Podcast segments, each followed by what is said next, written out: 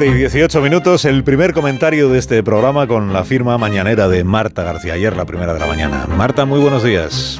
Buenos días, Carlos. Ahora que para los más afortunados está a punto de empezar la Semana Santa, resulta que no solo los humanos necesitamos vacaciones.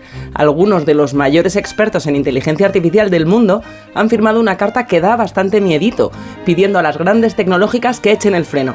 Dicen que el desarrollo de la inteligencia artificial ha empezado a ir tan rápido que necesitaría al menos una pausa de seis meses para mitigar sus riesgos. Y pocas cosas humanizarán más a las máquinas que necesitar unas vacaciones.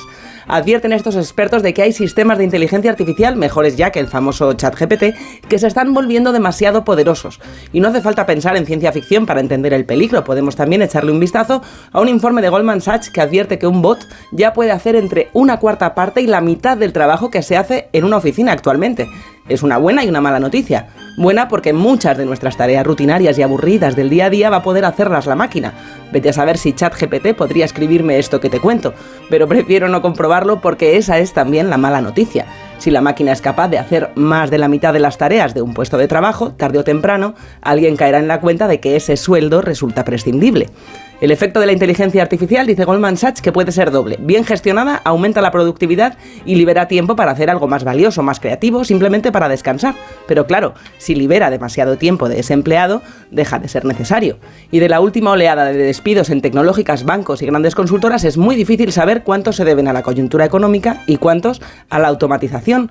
La inteligencia artificial está avanzando cada vez más deprisa, pero no lo hace la regulación ni el análisis de sus riesgos. De ahí la importancia de esta advertencia de los expertos en inteligencia artificial, que nos advierten de que esta tecnología se nos está yendo de las manos. Falta planificación y regulación, igual que se hizo con la energía nuclear. Necesitamos normas para una transición ordenada. Moraleja, Marta. Según las últimas investigaciones, hasta la inteligencia artificial necesita unas vacaciones. Tengas buen día, Marta García Ayer. Hasta el lunes.